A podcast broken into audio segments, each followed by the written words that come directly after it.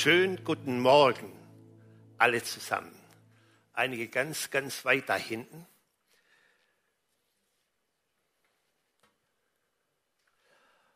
Oh Mann, so blöd kann man doch nicht sein. Hey, euch fehlt wohl eine Tasse im Schrank, was? Oh, ihr Schwachsinnigen. So ähnlich startet Paulus das Kapitel 3 im Galaterbrief. Sorry, ich meine das jetzt nicht persönlich, aber irgendwie doch. Warum? Es betrifft mich und es betrifft wahrscheinlich auch dich. Was also laut Paulus regelrecht dumm, schwachsinnig, blöde war und ist, das wollen wir heute im Kapitel 3 dieser Predigt lernen und deshalb, dass wir nicht dieselben Fehler immer wieder erneut machen. Die Frage, die, die Frage, die im Raum steht, ist folgende. Hat das Gesetz mit Rettung zu tun? Oder inwiefern sollte das Gesetz vielleicht als deine Lebensregel gelten, die dir dann vielleicht Hoffnung, Zukunft verspricht? Kann man mit der Hilfe des Gesetzes die Sünde, die Sünden wirklich überwinden? Welche Rolle spielt bei dieser ganzen Sache Gottes Verheißung, der Glaube und die Gnade? Ihr habt das so eingeleitet, eigentlich müssten wir das Kapitel noch lesen und dann ist schon alles gesagt. Ihr Lieben, über diese Frage des Gesetzes gibt es innerhalb der religiösen Welt und auch innerhalb der christlichen Welt sehr kontroverse Ansichten. Und die Antwort, die du auf diese Frage hast oder die dir Lebensmotto wird, die wird ganz großen Einfluss haben, wie dein Leben als bekennender Christ verläuft. Sie bestimmen, welche Motivation und mit welchem Maßstab wir als Christen leben. Vor allem, glaube ich, entscheidet es, ob wir dann ganz praktisch die Gnade Gottes in uns wirken lassen glaube aus eigener Erfahrung, diese Frage entscheidet auch, ob wir wirklich Überwinder, Überwinder in Christus werden. Oder ob wir oder ob ich als Dauerversager denke, als ewiger Versager mich verhalte und als chronischer Versager ständig rede. Es kann sogar sein, dass ich mein Versagen, meine Lasten, meine Schuld, mein schlechtes Gewissen mit meinem religiösen Tun, mit meinen guten religiösen Werken immer wieder aufwiegen möchte.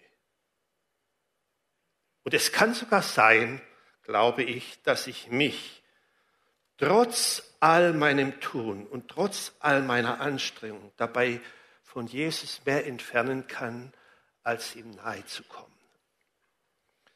Sind wir Menschen, die im praktischen Leben von der Sünde beeinflusst werden? Sind wir befreit? Sind wir solche, die gelegentlich fallen? Oder hat mich, hat dich die Sünde weiterhin unter der Knute? Zeitweise ist das doch bei jedem irgendwie der Fall, oder nicht? Deshalb ist es so wichtig, dass wir das Thema Gesetz und Gnade richtig verstehen, es vertiefen. Und aus diesem Grunde wollen wir jetzt mal kurz zusammen diese Prinzipien näher betrachten. Dazu lesen wir das Kapitel. Das sind wir nicht gewohnt, ein ganzes Kapitel zu lesen. Ich tue es trotzdem. Das ist das, was wir am Ende als Wahrheit für uns verstehen sollen. O ihr unverständigen Galater, wer hat euch bezaubert, denen doch Christus Christus vor die Augen gemalt war, als der Gekreuzigte? Das allein will ich von euch erfahren. Habt ihr den Geist empfangen durch des Gesetzes Werke oder durch die Predigt vom Glauben? Seid ihr so unverständig? Im Geist habt ihr angefangen und jetzt wollt ihr es im Fleisch vollenden? Habt ihr denn so vieles vergeblich erfahren, wenn es doch vergeblich war? Der euch den Geist darreicht und er wirkt solche Taten unter euch, tut er's durch das Werk des Gesetzes oder durch die Predigt des Glaubens? Und so hat doch auch Abraham Gott geglaubt und es wurde ihm zur Gerechtigkeit gerechnet. Also erkennt endlich, die aus dem Glauben sind, die sind Abrahams Kinder. Die Schrift aber hat zuvor gesehen, dass Gott die Heiden durch den Glauben gerecht macht. Darum hat Abraham auch verkündigt, in dir sollen alle Heiden gesegnet werden. So werden nun die, die aus dem Glauben sind, gesegnet mit den Gläubigen von Abraham. Denn die aus des Gesetzes Werken leben, die sind auch unter seinem Fluch. Denn es steht geschrieben, verflucht ist jeder, der nicht bleibt bei allem, was geschrieben steht im Buch des Gesetzes. Dass es tue. Dass aber durchs Gesetz niemand gerecht wird vor Gott, logisch. Das ist offenbar. Denn der Gerechte wird aus Glauben leben. Das Gesetz aber ist nicht aus Glauben, sondern der Mensch, der es tut, der es alles tut, wird dadurch leben. Und jetzt kommt das Gute, liebe Leute. Christus aber hat uns losgekauft vom Fluch des Gesetzes, weil er selber zum Fluch für uns wurde. Verflucht ist jeder, der am Holz hängt. Auf das der Segen zu den Heiden komme durch Christus Jesus. Vers 15. Brüder und Schwestern, liebe Freunde, ich will nach menschlicher Weise reden. Man hebt doch das Testament von einem Menschen nicht einfach auf, wenn es bereits bestätigt ist. Noch setzt man etwas hinzu. Nun sind die Verheißungen von Abraham uns zugesagt und seine Nachkommen. Es heißt nicht dem nach, den Nachkommen, als wären es viele, sondern es gilt einem und deinem Nachkommen. Welcher ist Christus? Ich meine aber dies, das Testament, das von Gott zuvor bestätigt worden ist, wird nicht aufgehoben durch das Gesetz, das 430 Jahre danach gegeben wurde, so dass die Verheißung zurückgenommen würde denn wenn das Erbe durch das Gesetz erworben würde, dann würde es nicht durch Verheißung gegeben. Gott aber hat es Abraham durch die Verheißung frei geschenkt. Was soll denn das Gesetz? Es wurde hinzugefügt wegen der Übertretung bis das der Nachkomme käme, Jesus, dem die Verheißung gilt. Verordnet wurde es von Engeln durch die Hand eines Mittlers. Vers 21. Wie? Ist dann das Gesetz gegen die Verheißungen von Gott? Das sei ferne. Denn nur wenn ein Gesetz gegeben worden wäre, das lebendig machen könnte, dann käme die Gerechtigkeit aus dem Gesetz. Aber die Schrift hat alles eingeschlossen unter die Sünde, damit die Verheißung durch den Glauben an Jesus gegeben wird denen, die glauben. Ehe aber der Glaube kam, waren wir unter dem Gesetz verwahrt, eingeschlossen, bis der Glaube offenbart werden sollte. So ist das Gesetz unser Zuchtmeister gewesen auf Jesus Christus hin, damit wir durch den Glauben gerecht würden. Da nun der Glaube gekommen ist, sind wir nicht mehr unter dem Zuchtmeister. Denn ihr alle, ihr seid alle durch den Glauben Gottes Kinder in Christus Jesus. Denn ihr alle, die auf Christus getauft seid, ihr habt Christus angezogen. Hier ist nicht mehr Jude noch Grieche, nicht Sklave noch Freier, hier ist nicht Mann noch Frau, denn ihr seid alle samt einer in Jesus Christus. Gehörte aber Christus, so seid ihr ja Abrahams Nachkomme und nach der Verheißung seid ihr auch Erben. Viele Verse, viele Wiederholungen, eine einfache, klare Botschaft. Nun will ich einen kurzen Zeitstrahl aufzeigen, indem ich einige Begriffe und Zahlen einfüge, um zu zeigen, wann welche Begriffe und Lehren eingeführt wurden. Es geht darum, was zuerst war, was unter Umständen danach ersetzt wurde, ausgesetzt wurde, abgelöst wurde oder einfach nur bestätigt wurde. Adam und Eva wurden von Gott gesucht, nachdem sie von ihm getrennt waren, aus Gnade. Gott hat sie gerufen. Wo bist du? Ruft er Adam und Eva zu. Wer sucht wen? Der verlorene Mensch den lebendigen Gott und seinen Schöpfer? Nein, umgekehrt. Als sündige, verlorene, von Gott getrennte, nimmt Gott die Initiative, ergreift er sie und aus Gnade ruft er sie. Dann gibt er in Kapitel 12 in 1. Mose Abraham den Bund, der ist für die ganze Welt, das haben wir hier gelesen. Durch dich hindurch werden alle Familien, alle Völker der Welt gesegnet werden. Es gab noch kein Gesetz. Aus Gnade verspricht Gott das. Nach 430 Jahren kommt der Bund mit Mose, der Gesetzesbund. Und dann läuft er hindurch, bis das, bis das Jesus kommt, Jesu Geburt. Als Jesus am Kreuz stirbt und als er danach aufersteht und gen Himmel fährt, da hat Jesus das Gesetz erfüllt. Keiner davor und kein anderer danach. Jesus war der Einzige, der dem Fluch des Gesetzes das Ende geschafft hat. Jesu Tod und Auferstehung markieren einen Anfang und ein Ende, ein davor und ein danach. Nun werde ich die Gegensätze von Gesetz und Gnade kurz aufzeigen, die in der ganzen Bibel sichtbar sind, um zu verstehen, wie gegensätzlich sind diese Dinge eigentlich. Warum Paulus die Galater Dummköpfe und Schwachsinnige nennt. Wenn wir diese zwei Prinzipien gegenüberstellen, haben wir komplett entgegengesetzte Wirkungen. Beim Gesetz geht es darum, dass der Mensch etwas für Gott tun muss. Bei der Gnade geht es darum, dass Gott durch Jesus Christus etwas für uns getan hat. Das Gesetz hat mit Werken zu tun und nicht mit Glauben, Anstrengung, Mühe. Die Gnade dagegen wird im Glauben angenommen. Sie kann nicht durch Werke in irgendeiner Weise verdient werden. Das Gesetz fordert, aber die Gnade schenkt.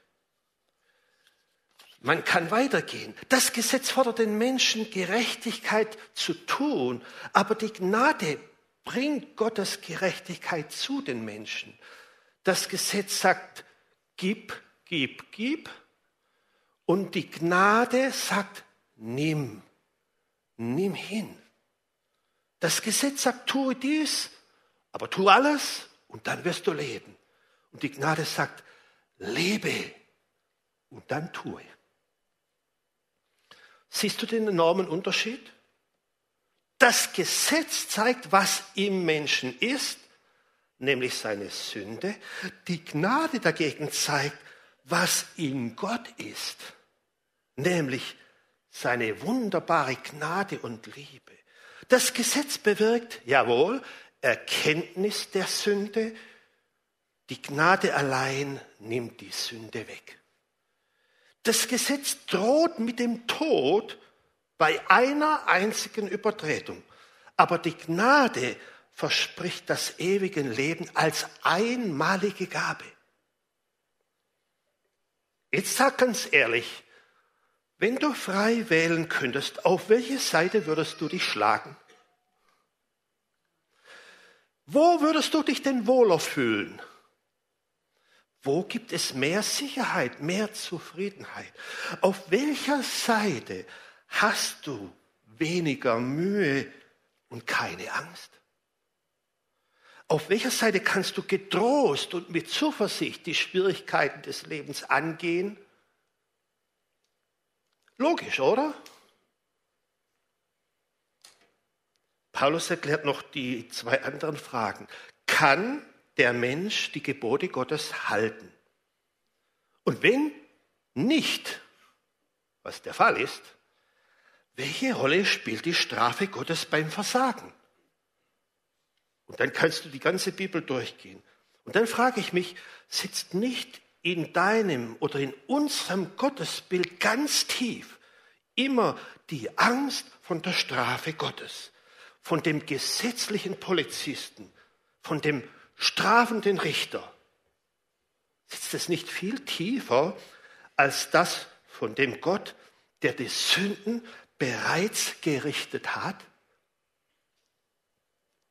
Die Strafe liegt auf Christus. Durch seine Wunden sind wir geheilt. Schöner theoretischer Satz, oder? Praktisch.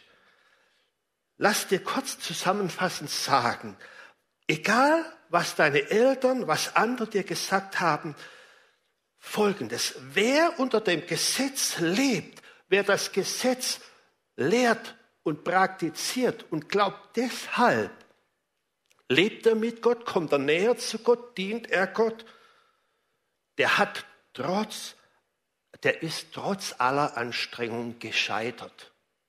Trotz aller Anstrengung. Der ist mit aller Anstrengung trotzdem von Gott gesucht. Und er ist ohne alle Anstrengung sowieso von Gott schon längst gesegnet. Aber er ist getrennt von ihm. Übrigens ist dir schon Folgendes aufgefallen. Als das Gesetz gegeben wurde, damals am Berg Sinai, da starben am selben Tag 3000 Menschen. Warum?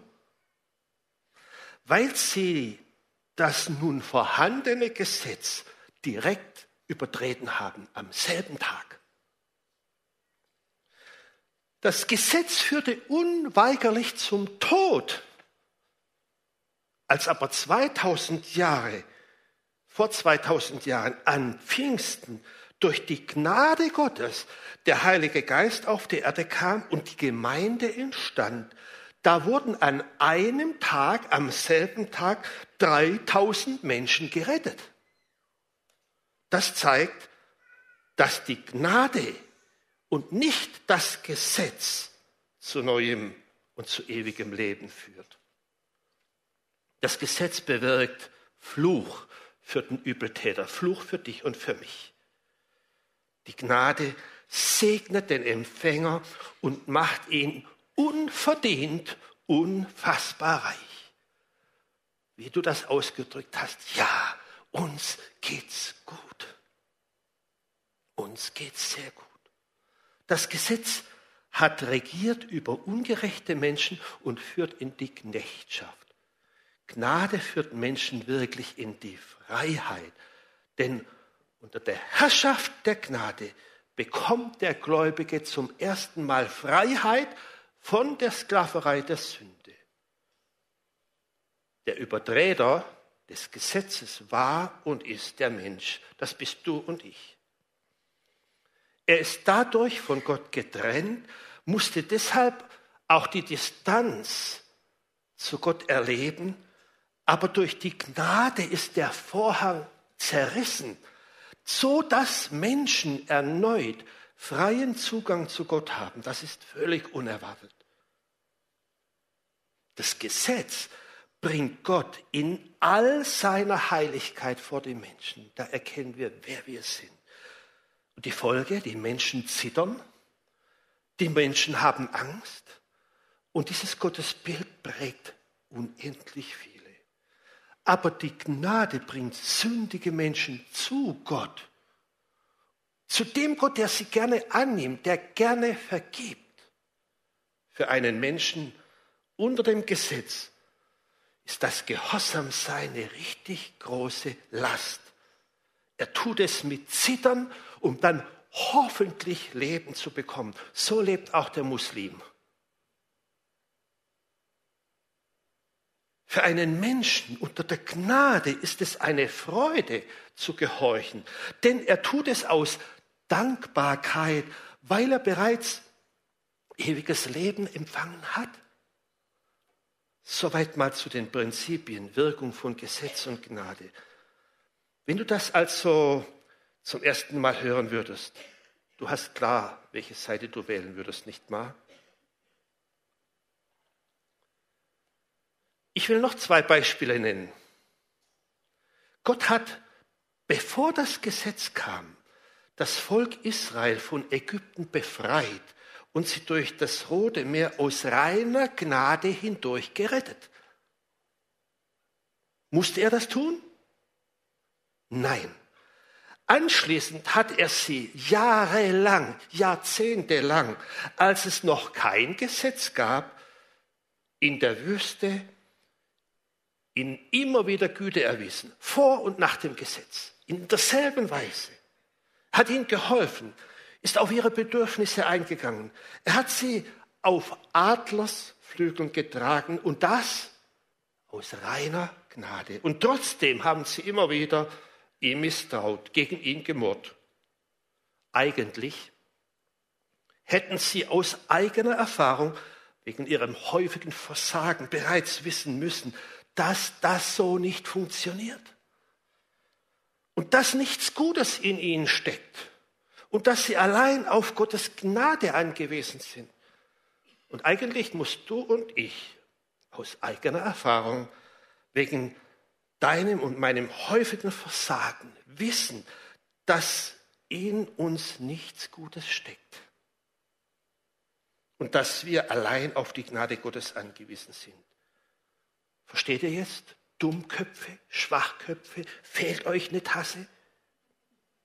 Wenn du das weiter versuchst, bist du dumm. Wenn wir es immer wieder und ohne Jesus und ohne Glauben leben wollen, kann man uns nicht mehr helfen. Nur auf der Grundlage der Gnade und des Glaubens werden wir das Ziel erreichen. Als Gott sein Volk testete, da strotzten sie nur so von Selbstvertrauen. Sie dachten auch schon damals, dass sie aus eigener Kraft Gottes Anforderungen gerecht würden. Sie hatten überhaupt nicht begriffen, wie verdorben ihre Herzen eigentlich waren. Und deshalb, und deshalb hat ihnen Gott das Gesetz gegeben. 430 Jahre danach, nach dem Pakt mit Abraham. Er wollte ihnen durch das Gesetz zeigen, dass sie wegen ihrer bösen Herzen völlig unfähig waren, seinen Willen zu tun, selbst wenn sie es wollten. Und jede Religion auf der Welt versucht genau das.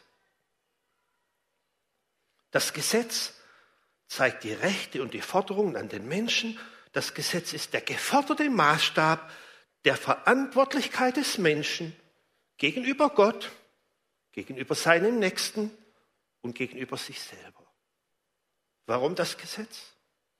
Das Gesetz wurde wegen der Übertretung hinzugefügt. Beispiel. Ich habe ein Grundstück. Jemand betritt das Grundstück ohne meine Erlaubnis. Dann nennen wir das einfach, das ist Unrecht, nicht wahr? Aber eventuell ist das dem Betroffenen vielleicht gar nicht so richtig bewusst. Der hat nicht gewusst, wo das andere Grundstück beginnt.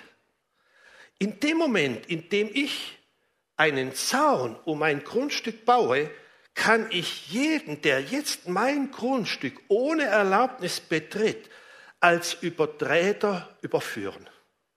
Jedem wird das klar.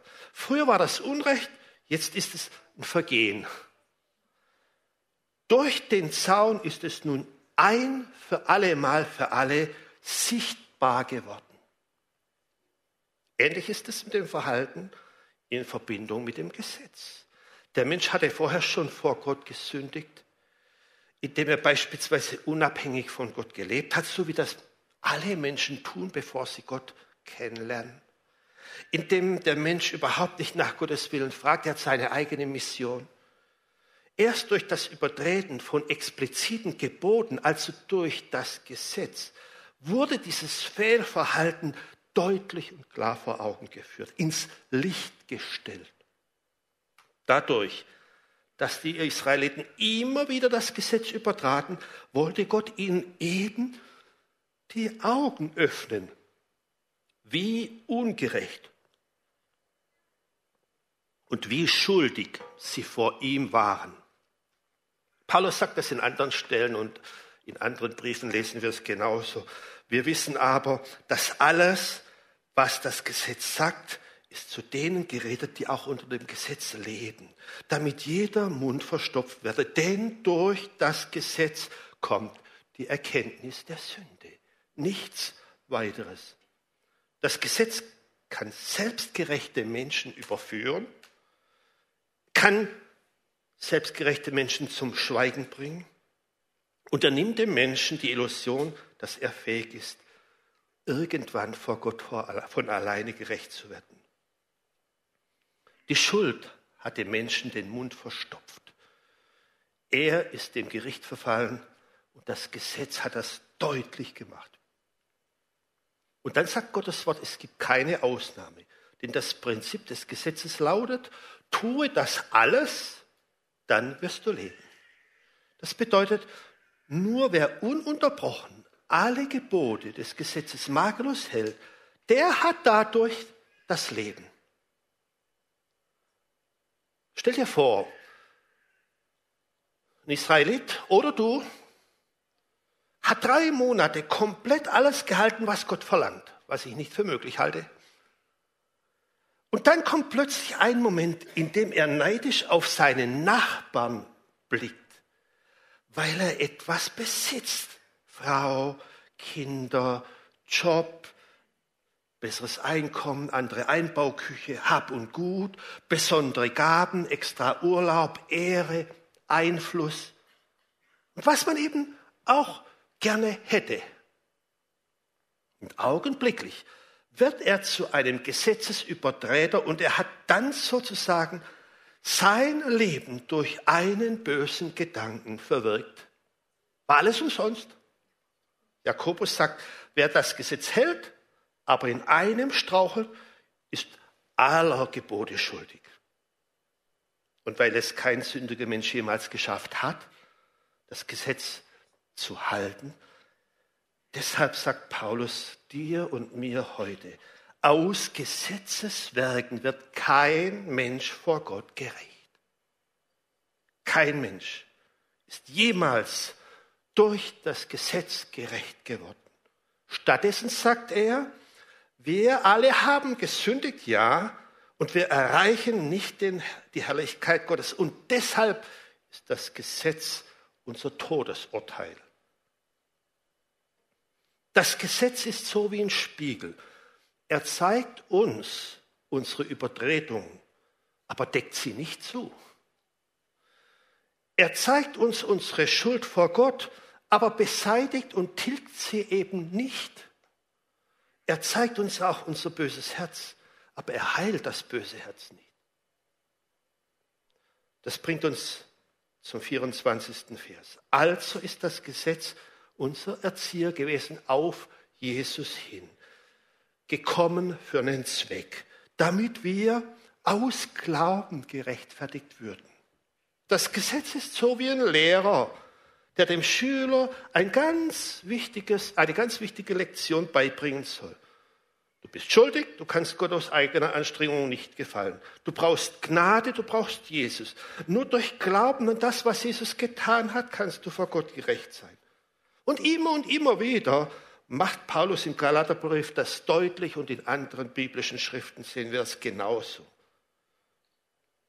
Das ist so, als ob du das, was Gott getan hat, verachtest, wenn du es erneut versuchst.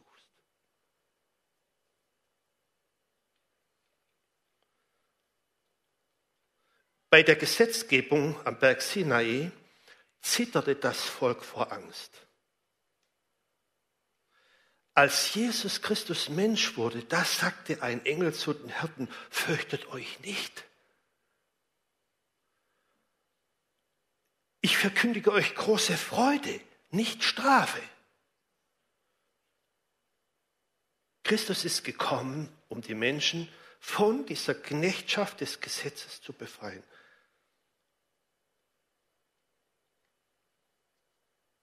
Und ich glaube, dass Jesus schuldlos gelebt hat, ist der einzige und der richtige Beweis, dass er Gott ist. Er hat das Gesetz gelebt und erfüllt. Was musst du denn noch tun? Dort am Holzkreuz, an dem Gottes Sohn sich unschuldig für dich hingegeben hat, wurden die Übertretungen von dir, von mir, von allen Menschen, die sich ihm zuwenden, ein für alle Mal getilgt. Wenn du Jesus niemals angenommen hast, wenn du es immer aus eigener Kraft versucht hast und sogar religiös scheinst und vielleicht sogar regelmäßig im Gottesdienst sitzt, dann ist es Zeit, dass du das Lager wechselst. Jesus wurde dafür bestraft. Du wirst dafür nicht bestraft. Als aber die Fülle der Zeit gekommen war, sandte Gott seinen Sohn, geboren von einer Jungfrau, unter das Gesetz getan. Wozu? Damit er die, die unter dem Gesetz waren, loskaufte, damit wir die Sohnschaft, die Kindschaft empfingen. Und genau das ist Gnade. Das Gesetz wurde durch Mose gegeben, die Gnade ist durch Jesus gekommen und dadurch seine adoptierten Kinder in eine ganz neue Beziehung zum Vater zu führen. Christen, Gläubige sind jetzt Söhne und Töchter Gottes. Sie haben den Heiligen Geist, den Geist, der uns zu Erben macht, geschenkt bekommen, implantiert. Man könnte auch sagen, wenn jemand Jesus als Retter annimmt, dann wird ein rechtloser Knecht in die Freiheit von dem Sohn des Eigentümers versetzt. Und das Gleichnis vom verlorenen Sohn zeigt das eigentlich ganz deutlich. Kennt ihr nicht wahr? Als er zum Vater zurückkehrt, sagt er, Vater, ich habe es verbockt, mach mich zu einem Tagelöhner, ich werde es abarbeiten.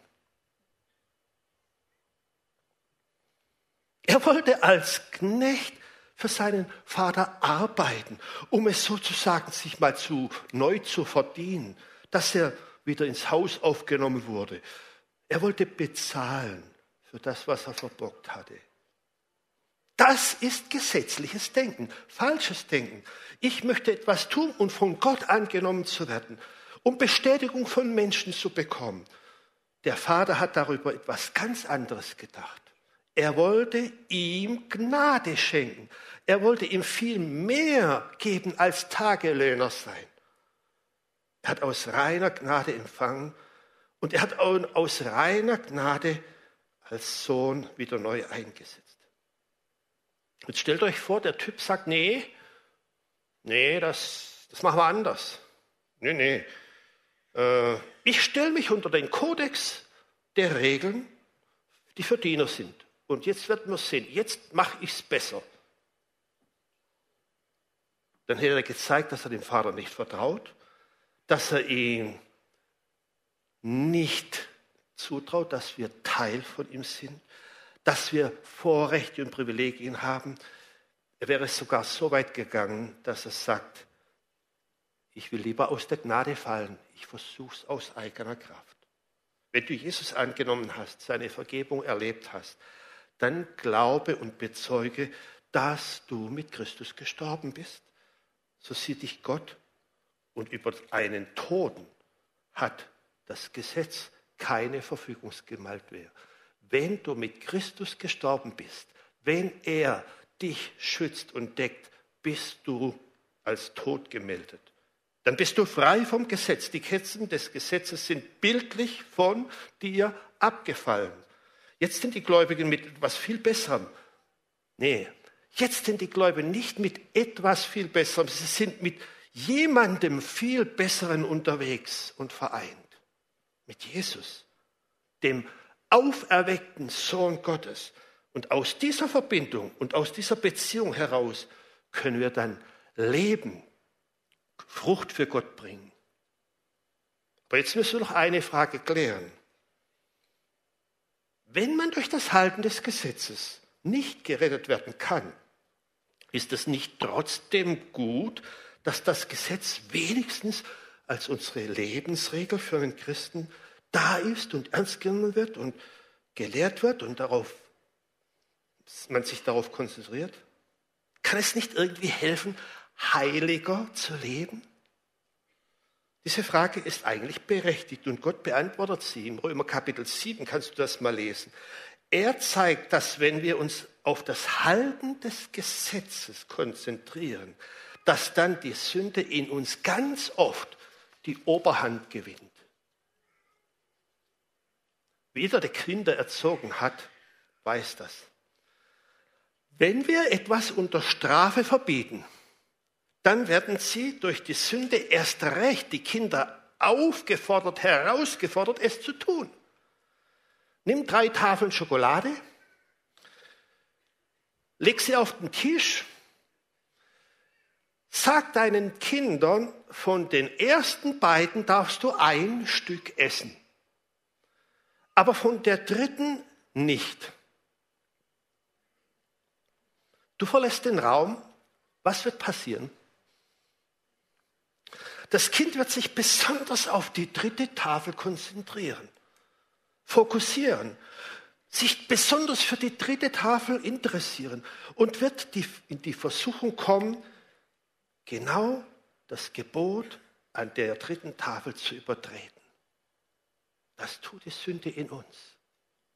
Wenn wir uns nur auf das Halten von Geboten konzentrieren, wenn wir denken, wir könnten Gott nur gefallen, wenn wir den Fokus auf das Gesetz richten, wenn dein Gottesbild so ist, dass es heißt, du sollst, du sollst, du sollst, dann wird die Sünde umso mehr aktiv, glaube ich.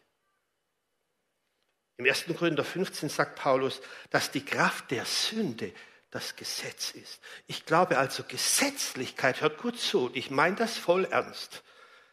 Ich glaube, dass Gesetzlichkeit oft die Sünde im Menschen weckt, ihr Gewissen extra Schub verleiht und nicht hilft, sie zu verlassen.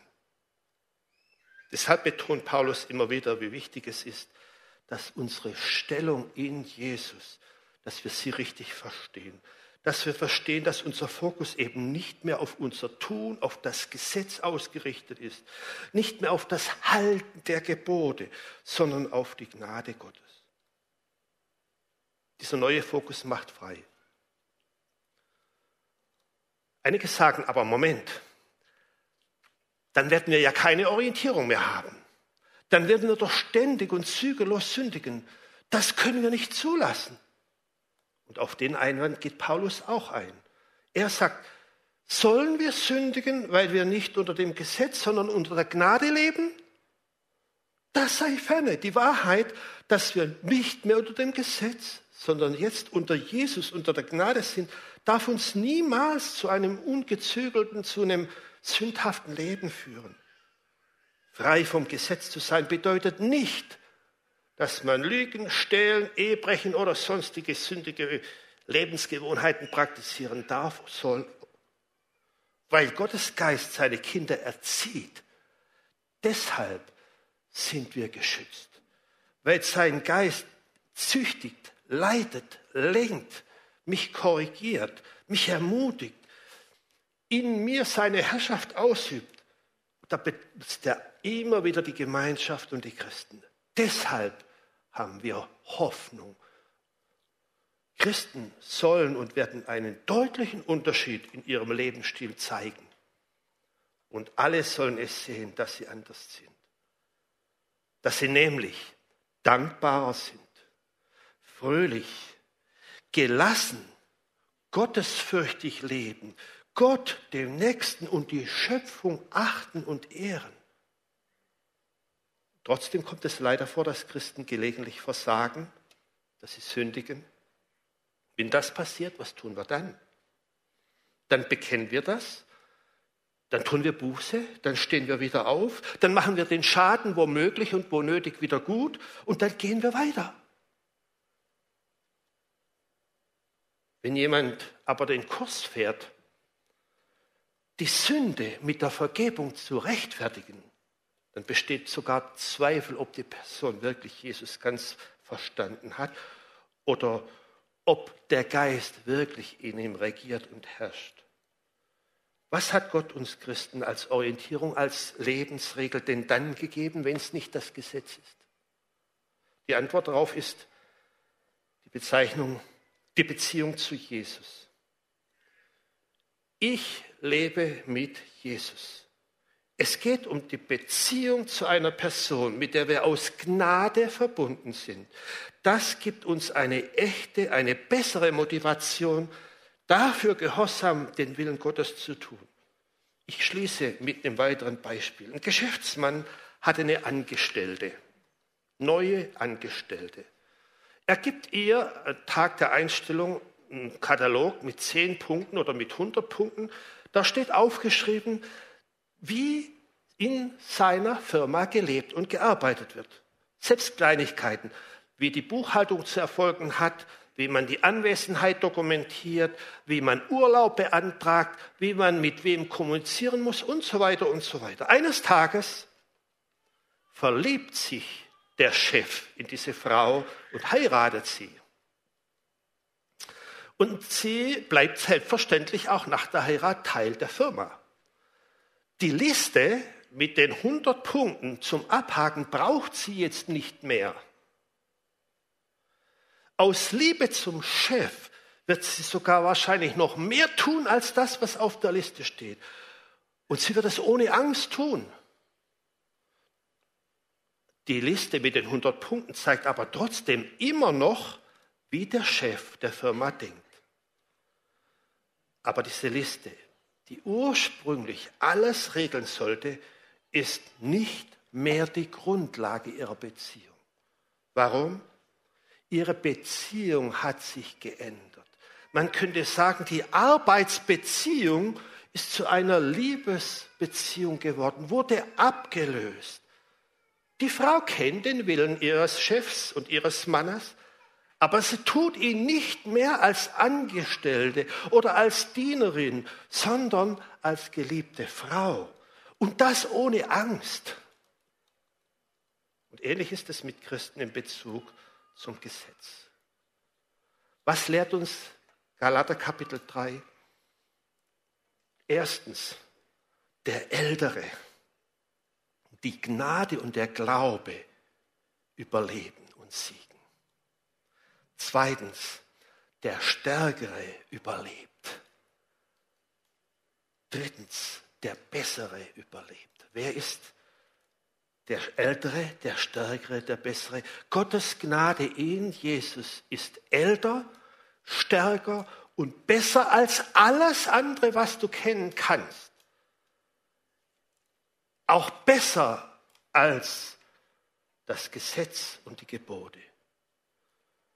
Wir lernen, dass die Gnade unsere Köpfe nicht mit kalten Regeln und Vorschriften füllt, sondern dass sie uns Jesus als unser lebendiges Vorbild ins Herz legt und vor die Augen stellt. Durch Jesus lernen wir, was Gott wirklich gefällt. Wenn wir ihn anschauen, ihm folgen, dann werden wir außerdem durch den Geist Gottes durch sein Wort verwandelt. So etwas kann das Gesetz nicht bewirken. Jesus Christus und die Liebe, die er am Kreuz gezeigt hat, das ist es, was deine Herzen anzieht, was Menschen motiviert, Gottes Willen zu tun, woraus Dankbarkeit entsteht und der Wunsch, ihm aus Liebe, aus Dankbarkeit zu gehorchen und zu folgen. Auch das kann das Gesetz nicht tun. Und weißt du was? Der Genuss der Gnade führt zur Gemeinschaft mit Gott und zur Gemeinschaft mit Jesus. Konzentriere dich darauf. Lies das Wort. Lebe in Gemeinschaft mit anderen. Sei der, der sich an dem erfreut, was Gott uns gegeben hat. Unter dem Diktat des Gesetzes wird das Christentum zu einem weltlichen Regelwerk, das die Herzen von denen, die unter diesem Gesetz stehen, völlig unberührt lässt. Die Gnade verändert das Herz. Jesus tut das. Deshalb wirst du aufgefordert, nicht das Gesetz zu halten, sondern Jesus anzuziehen. Wer ist Jesus für dich?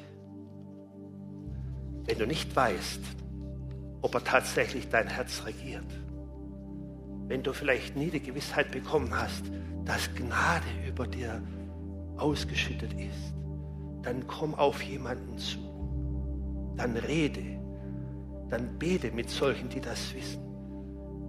Da hinten gibt es Leute, die sind fürs Gebet da. Such Menschen, die du kennst, von denen du weißt, dass sie Jesus lieben. Tu den Schritt. Weg Gesetz hin zur Gnade. Weg von deinem Tun hin, Jesus nachzufolgen. Lebe und dann tue. Amen.